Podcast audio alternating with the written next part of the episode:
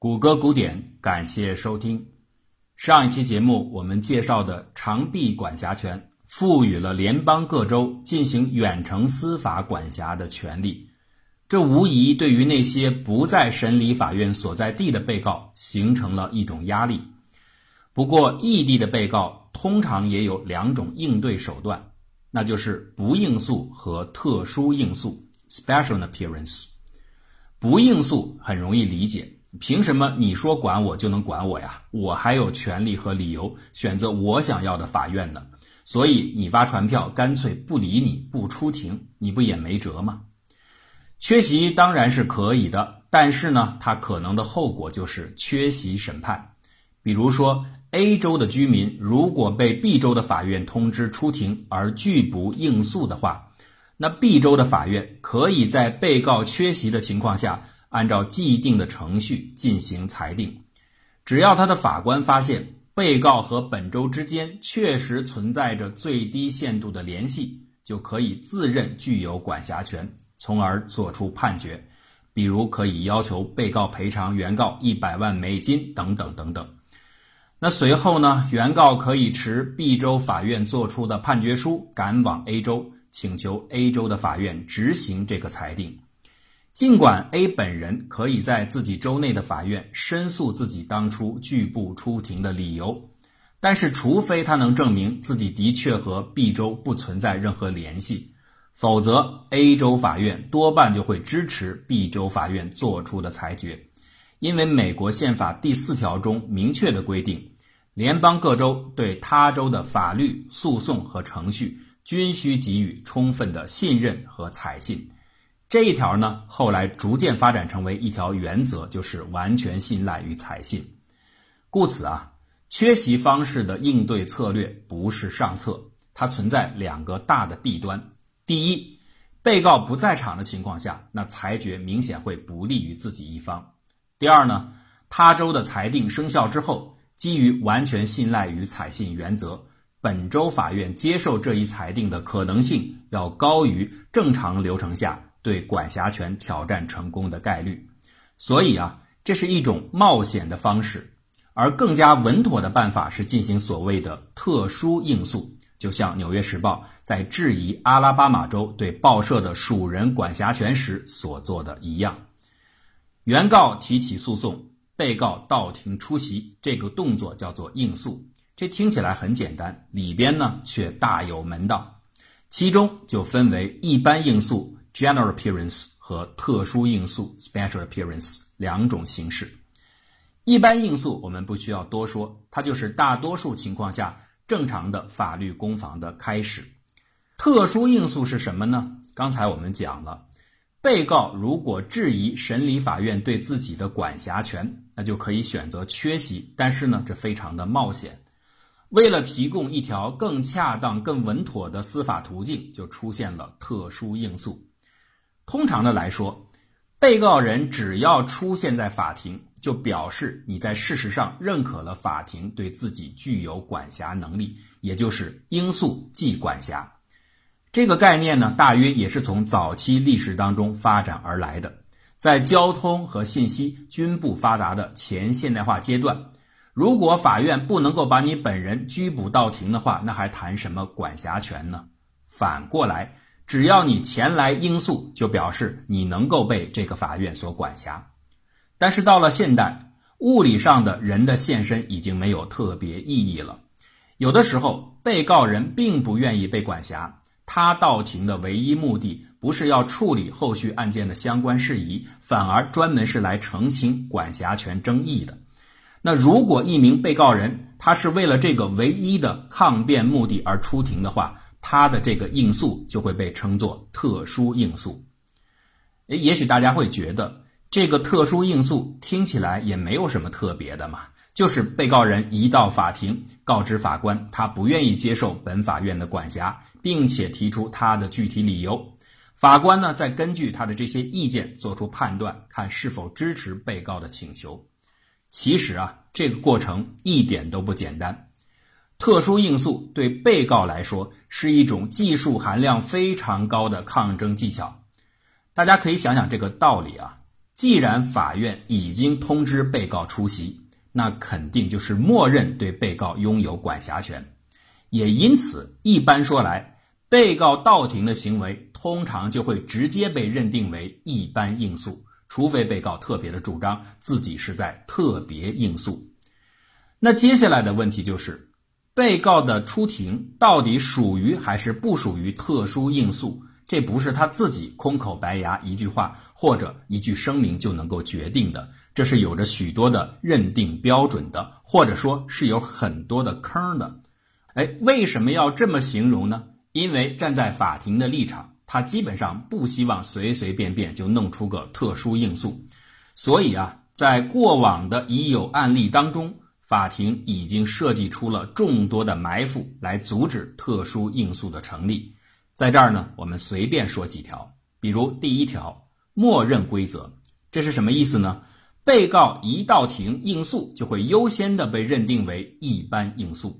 如果辩护方缺乏应对的准备，或者对该州法院的程序了解的不够清楚的话，当你意识到法庭已经进入到审理程序之中，你这个时候再声称自己的诉求是特殊应诉，那为时已晚。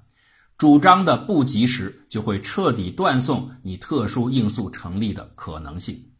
但是呢，这个说法绝不是说你一进法庭，不管三七二十一就到处嚷嚷我要应诉、特殊应诉，这是不能解决问题的，你会影响法庭的秩序。所以，关键还是在于正确的掌握审理法院的程序和时机。第二条呢是唯一性规则，特殊应诉成立有一个必要条件，就是被告到庭之后，别的什么事儿都不能干，只能扯一件事儿，就是争辩管辖权。一旦你说了别的内容，就等同于放弃了特殊应诉的主张。说起来啊，好像做到这点是很容易的。那无关的内容，打死我也不说，不就行了？昨天姚远跟你说的那句话是什么？我们就想知道这个。放心，我全都告诉你们。看打死我也不说。一嘴是真硬啊你！可实际上，真的做起来是很困难的。关键之处就在于各个州对于所谓无关内容的这个界定标准是不相同的。你其实很难预测自己在讲的东西究竟算不算越界。稍微不认真，就会给法官留下驳斥你的口实。可能被告这会儿觉得自己正在谈论管辖权的相关问题，但是法官已经认为你犯规了。你的谈话中已经涉及到了其他的和管辖权无关的事项，比如解释案件的疑点啦，或者阐述自己的某些立场啊，等等，都有这种可能。那法官会因此合理的做出自己的推论。既然你已经开始在本法庭上为你自己在某些别的问题上进行辩护，那就等同于你放弃了管辖权的争议。果真如此的话，所有的努力就会前功尽弃。什么事儿算是和管辖权有关？什么事儿算是和管辖权无关？这其实是很模糊的，也是高度经验性的。所以啊，它是特殊应诉主张里边最容易失败的一个部分。第三点呢，还有书面规则。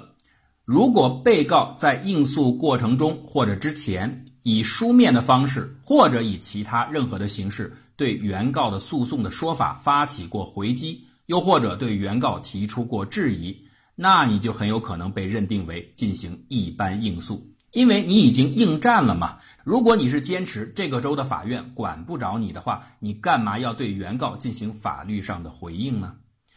第四条呢，延长规则，在应诉过程中，如果被告以材料的准备还不够充分为理由，或者以其他别的什么为理由，要求延长庭审时间的话。就会被视为接受了一般应诉，因为你要是压根儿就不承认这个法院的管辖权的话，你又何必在意它的庭审时间呢？第五条属人规则就是，如果你在应诉过程中，被告提及了属物管辖权的争议，那就等同于你自动放弃了属人管辖权方面的主张，从而默认进入到一般应诉程序之中。我们以上说的还仅仅是一小部分的限定，在实际的判例当中，还有许许多多程序方面甚至是细节方面的坑存在。可以想见呐，在这重重的埋伏之下，被告要想主张特殊应诉是何其的困难。正因为如此，肩负重任的《纽约时报》的代理律师埃里克·恩布里，为了做到知己知彼，万无一失，他在发起特殊应诉之前。专门找来了阿拉巴马州的一本法庭指导专著进行研究，以期把所有的细节全部提前考虑到，并且尽可能的在程序上吻合当地法院的要求。这本书的名字叫做《阿拉巴马州法律诉讼实务》，而它的作者就是前面节目我们已经提到过的南方极右派的保守法官沃尔特·琼斯。啊，现在呢，大家一定也就知道。为什么恩布里专门要挑选这么一本书作为自己主要的参考手册了？因为琼斯法官正是此次沙利文诉《纽约时报》案的主审法官。按照主审法官所著书中所写明的那些要求去做，法官大人总该说不出什么了吧？可是事实上，事情没有这么简单。一九六零年七月二十五日，依照琼斯书中的建议程序。《纽约时报》方面赶在开庭之前的听证会上提出了特殊应诉的主张。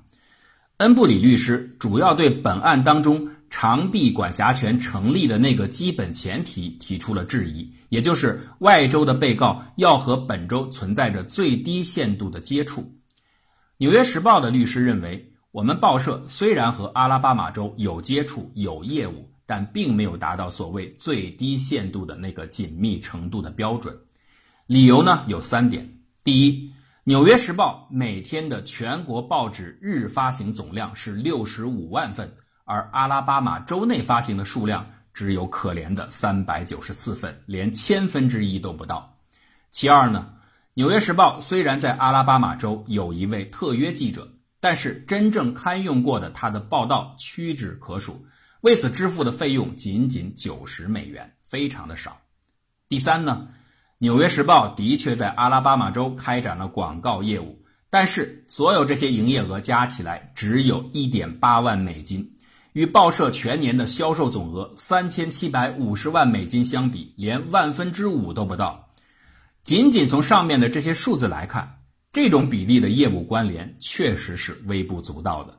它所代表的《时报》和阿拉巴马州之间的接触程度，也基本上可以说是可有可无的。所以啊，这当然不应该被认定为超越了所谓最低限度。尽管恩布里律师已经针对主审法官琼斯做足了功课，但是世事难料，真到了要处理一件事关意识形态的案件的场合，法官们的自由心证往往还是会起着决定性的作用。这位号称将依据阿拉巴马州的州法，而不是宪法第十四条修正案断案的琼斯大法官。